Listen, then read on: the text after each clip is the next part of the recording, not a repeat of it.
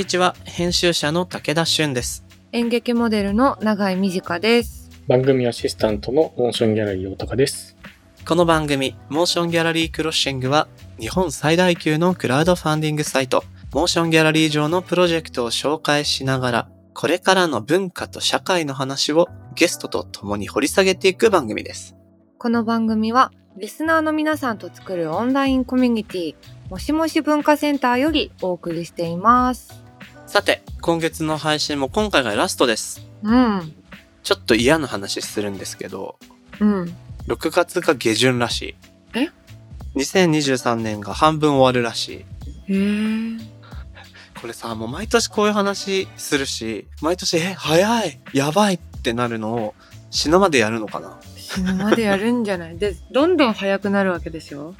そう。なんかどんどん早くなる理由を子供の頃とか聞いてもよくわかんなかったけど、うん。体験した年数が長ければ長いほど、まあ1年の割合短くなるから、そうだよねって思って。はあ、なるほどね。うん。ですって。怖いよ。うん。これ以上。だから上半期を振り返らないと。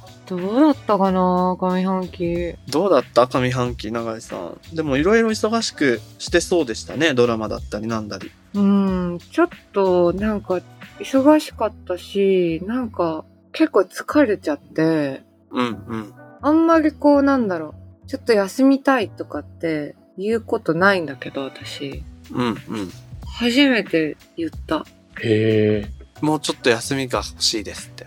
なんかその、別にこのペースで今後も働くけど、その、一旦ちょっと終わったから、ちょっと息継ぎさせてほしいみたいなことを、あ、偉い。でもそれ自分発信で言えて。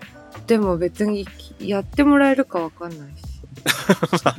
い言うだけ言うかみたいな。そうそう、とりあえずでも今まで言うことがなかったから、言わないともらえるわけないんだよなと思って、まあそうかそうか。言ってみたって感じ。いやでも永井さんのさ、お仕事だとさ、ってなって仕事減っちゃったらとか思うと、言えないで踏ん張ってる人とかも多そうだよね。うん。あとね、なんか別にさ、こう予定がわかんないだけで、開けてみたら休みだったとかってことが多いんだけど、はいはいそっかそっか。結局でもさ、それってその休みだと思ってないから、休めてない可能性あるよね。そうなんか、この一週間絶対に何も入らない休みですって決まったから初めて届けるじゃん。はいはいはい。なんかそういうことが必要なのかもしれないって思い出した感じかな。ずっとこう糸張ってる状態だもんね。急に開いたみたいなのって。うん。いつ来てもまあ動けますみたいな。うんうんうんうん。かなだから頑張ったなって感じ。そういった意味では。振り返りが、まあでも頑張ったよ。そうかそうか。うん。なるほど。うん。どうだった武田さんは？僕は、何だったんだろう。なんか、変な半年、変な半年って言ったらあれだけど、去年が僕結構仕事の仕方を変えて、うんうん。本を書くのと映画を撮るっていうのに振ってたのよ。で、その結果、自分が去年を何を認識したかというと、全然仕事しなかったなってなっちゃって、ああ。いや、忙しくしてたはずが、やっぱ作品って帰ってくるまでに時間かかるじゃん。そうね。だからなんか何にもしないまま1年経っちゃったような不安感がずっとあって、ああ。うんうんうん。でも最近少し、なんて言うんだろう、映画の方とかはちょっと、まだ公開前だけど反応をもらったりして、あ、なんか頑張ってたっぽいね、去年、みたいな。うんうんうん。意外とアクティブだったのかも。っていうのを感じ始めてる上半期でした。アクティブだったと思うよ。すごい。そっか。でもね、わかんなくなっちゃうよね。わかんなくなっちゃう。僕はなんか、一個にフォーカスするんじゃなくて、いろいろやった方が心のバランスもいいだろうなって気づいたので、仕事も創作もなんか分けるというよりは、両方走ってないと、多分あんま良くないなっていうのを気づいたかな。去年はちょっと創作っぽいものに振りすぎてた気がする。そっかそっか。うん。とか、まあ確かめながら振り返りながらやるしかないんだけど、そうね。ちょっと大人になってきたからそれができるというか、前よりは分かるようになってきた気がしますね。うん。って感じ。まあ、頑張ったってことだね、総じて。今年も、すでに。あの、雑に言うと、それなりに頑張りました。ね。っていう我々上半期なんですけど なんか閉まったような閉まらないような、そうだね。まあ、頑張った疲れが出たのかな。ちょっと、お互い疲れてるね。うんまあ、いいペースでやっていきましょそうそう。雨の日は休みましょうね。う。そう、雨の日はゼルダで。うん、そうしよう。今月は。えリスナーの皆さんも2023年上半期、ぜひぜひこの期間に振り返ってどんなだったかなって教えてください。お待ちしてます。この番組のハッシュタグは、シャープ、もし黒、ひらがなでもし黒です。アップルポッドキャストの番組ページにもコメントを書き込めます。皆さんのご意見、ご感想お待ちしています。そして、Spotify の番組プレイリストのフォローと、もしもし文化センターへのご参加、こちらもお待ちしております。あなたももしもしーずになってねではでは、始めていきましょう。武田俊と。長井美智香がお送りする、今週もゲストに深田浩二監督をお招きしてお送りしていきます。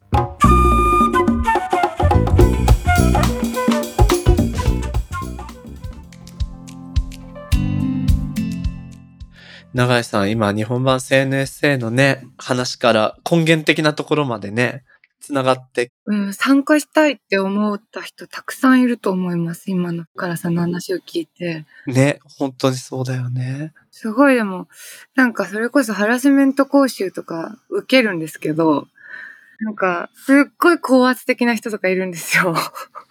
あれ、自分ちょっとあれだと思ってるんですけど、ハラスメント講習の人にちょっとやばい感じの人が多いっていう。ですよね。いや、みんながみんなじゃないんですけど、どういうことですか？講師が？講師が怖いんですよ。こうやっていますよね。なんか、いますよね。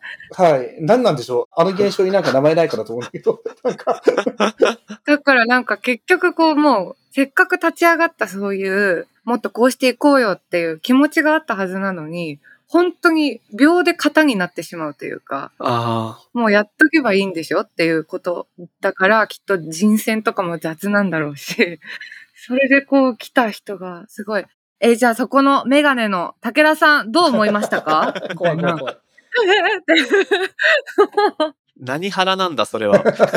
そう。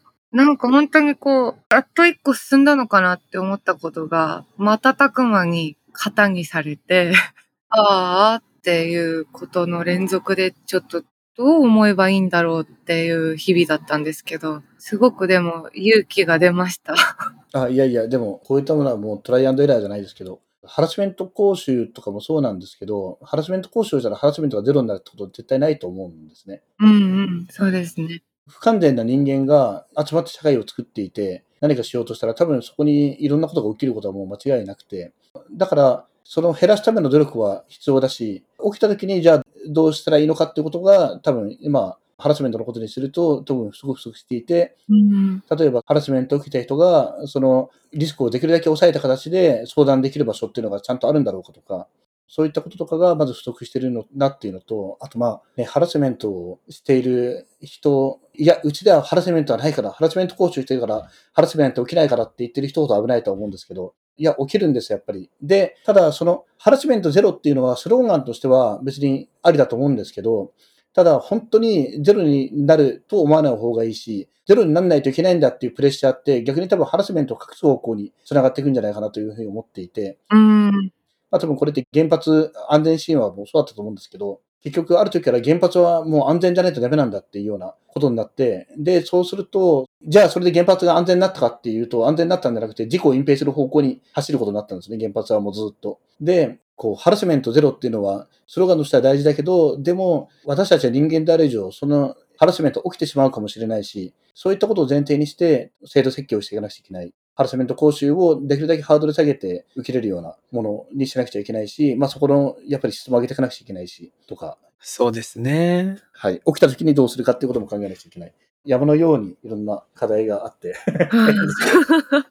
でもなんか、お話聞いてると、まずは使いやすいハード、使いやすい制度っていうものを用意して、それを各自いい形で運用できるような形に持っていくため、いい現場を作るために制度設計し直さないとっていうところが今日のお話だ、根幹なのかなっていうふうには思いましたし、いい制度ができればいい運用の仕方ももっと生まれてくるんじゃないか。あるいは外国ではそういういい例があって、みたいなところで、まあ、進めていってらっしゃるんだなっていうことがよくわかりました。とても勉強になりました。はい、ありがとうございます。最後に、流れが綺麗すぎて、なんとなく伝ってるか怪しいのであれですけど、なんでミニシアターエイドの次が日本版 CNSA なのか、改めてちょっと深田さんからご説明お願いします。えーと、持続性ですよね。その大事なのは持続性で、やっぱり多様な表現を支えるためには、特に映画みたいなお金のかかる表現というのは、多様なお金が必要であるっていう、多様な種類のお金が必要で、で、それは、例えばそのビジネスとしてお金集めるだけだと、やっぱりそれは難しいんですよね。で、特にそのミニシアターみたいな、アートハウスみたいな、必ずしも商業性が高くない分野というのは、商売としてお客さんが入ってそれで成り立っていくっていう、もちろんそうなればそれこそ理想なのかもしれないんだけど、やっぱりそれだけだと難しいっていう。だからそこに対してきちんと公的な支援だったり、女性だったり、ビジネスから離れたお金っていうものがきちんとあるべきなんだけど、今日本はやっぱりその制度がないので、文化庁の文化予算は映画の助成金いかないし、で、えっ、と、またアメリカみたいに、その寄付訂正があって、例えばその NPO とかに寄付したり、文化に寄付をしたらその分、税金返ってくるからみんなそのどんどん寄付してるみたいな、本当に内々尽くしなので、そういった中でそのパッチワークとして自分はクラウドファンディングっていうのは、完全な意味での寄付とは違うんだけど、特典もあるし。でも、そのパッチワークの一枚を埋めるピースだと思っているんです。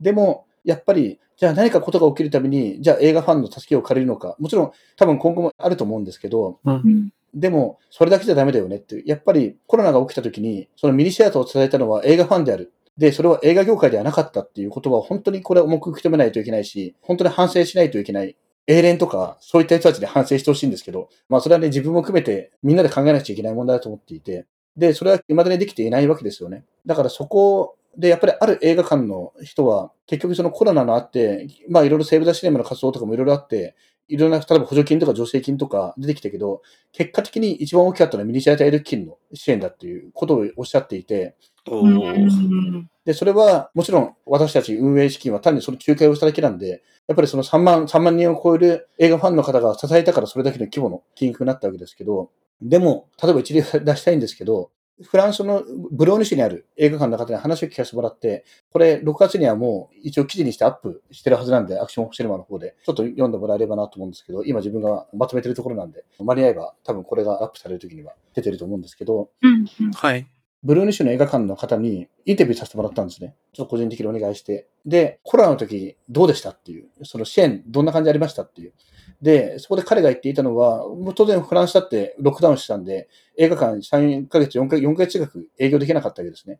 で、まずそのコロナの支援として、まずブローニュ市から3万ユーロがまずもらっているっていう。だから450万ぐらいで、その時点でミニシアタール金に金が超えてるわけですね。はいはああ。で、そのじゃあ休業してる間の人件費ってどどうしていいの？映画館。みんなね、映写技師とか受付の人がいるけど、いや、それは水業権が降りてるよっていう。ちゃんとその映画館に対して、コロナの水業に対して水業権が降りたっていうことを言っていて、で、しかも、そのそもそもコロナが来る前から、例えばその、それこそ CNSA からも、だいたいその1万5千ユーロの支援を毎年もらえてるっていう話なんですね。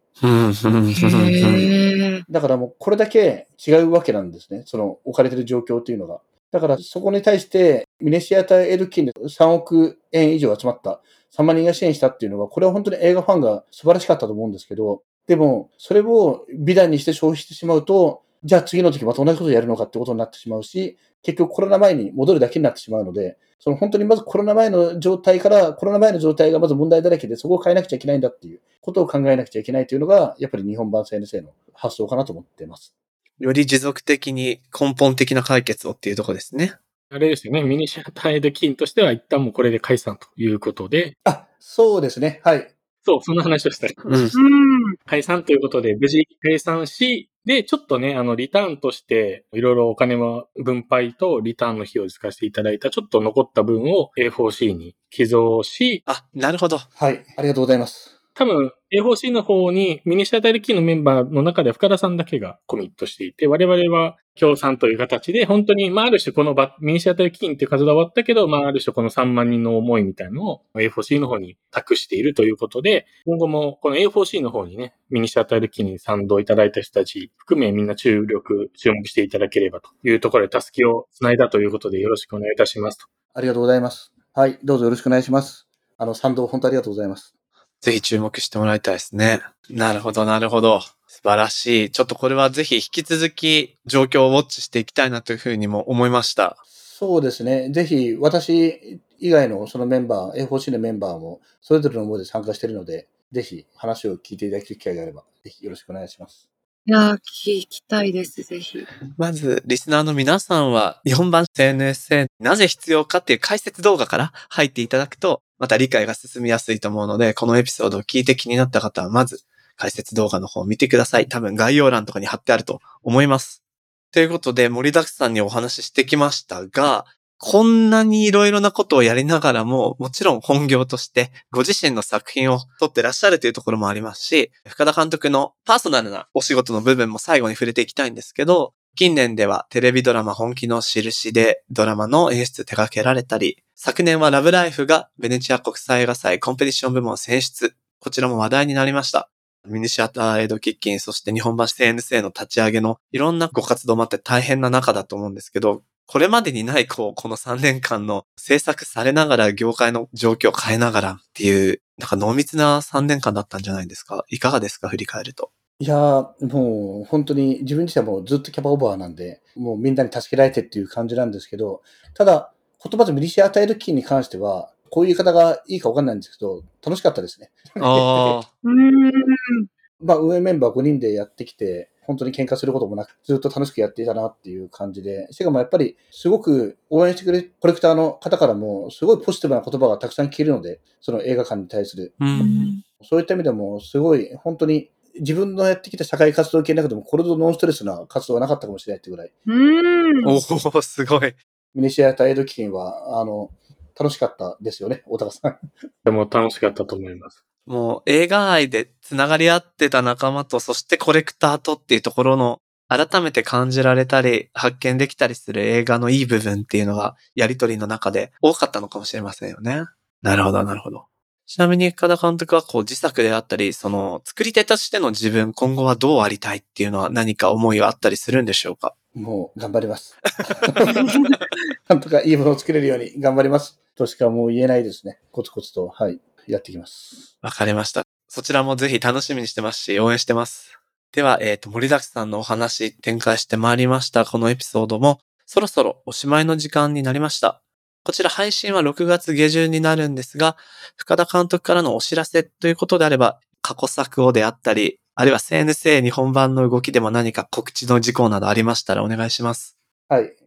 まあ、おそらくラブライフが配信とか DVD とかになってんじゃないかなと思うんですけど、あと、今ちょうど海外でいろいろとラブライフ、おかげさまで30カ国以上という自分の過去作の中だと一番多分海外で売れた映画になりましたので、フランス、スペインで6月で、韓国で7月に上映が始まるので、なんかそこら辺に知り合いがいる方とか、あるいはお住まいの方などいましたら、ぜひ見ていただけると嬉しいです。あ、そう、アメリカでもあります。まだ時期は出てないけど。わかりました。ありがとうございます。承知しました。ぜひ海外の方、ラブライフチェックいただければと思います。では、今回の特集はこのあたりまで。特集ミニシアターエイド基金その次へと題してお送りいたしました。深田監督の詳しい今後の活動は、ホームページや SNS 等をぜひチェックしてみてください。それでは、深田浩二監督どうもありがとうございました。はい、ありがとうございました。ありがとうございました。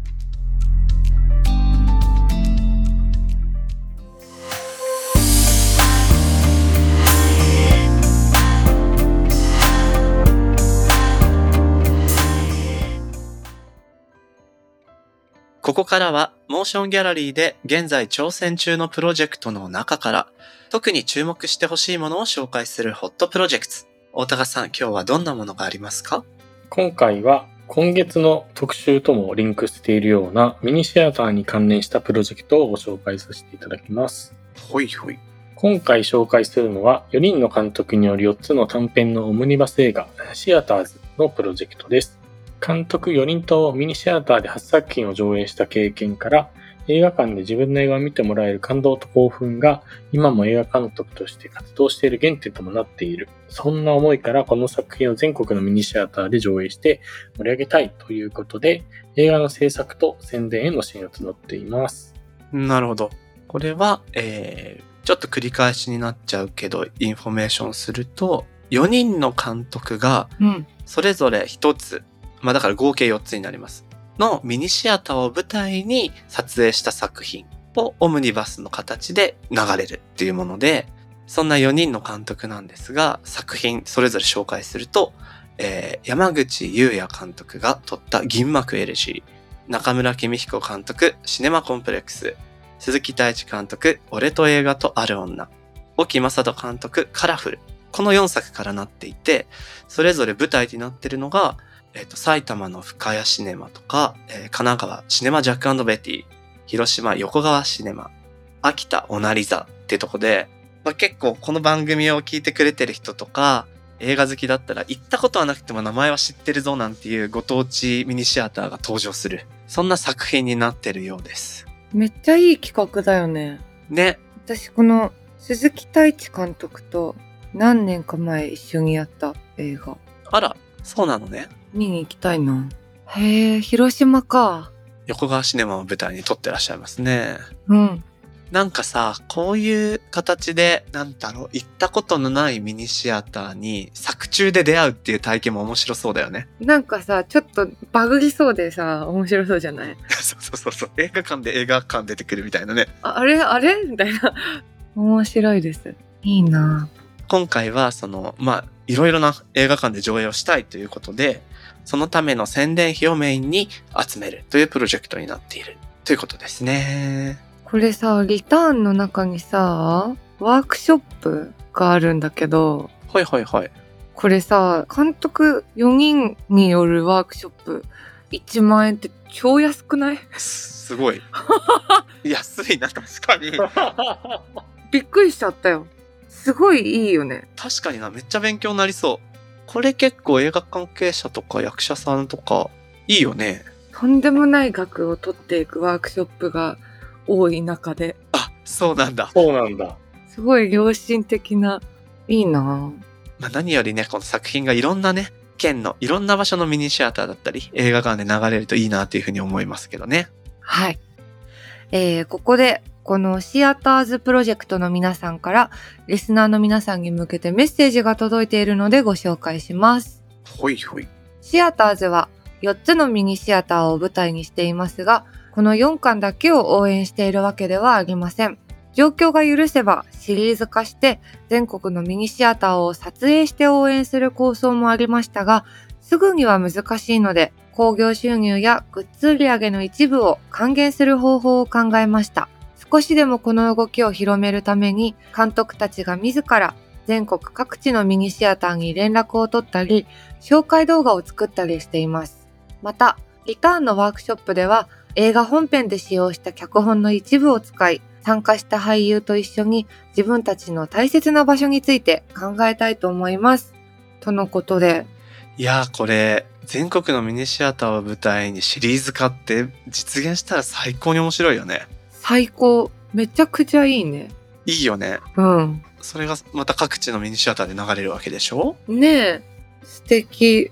なんとかそういうことにつながっていいけるように、まずはこの4つの作品を応援できたらなというふうに思います。はい。シアターズプロジェクトの皆さん、どうもありがとうございました。このプロジェクトは、モーションギャラリーで7月28日まで、7月28日までです。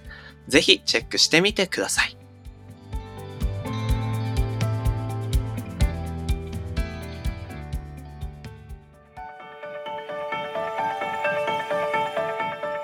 モーションギャラリークロッシングエンディングのお時間となりました。はーい。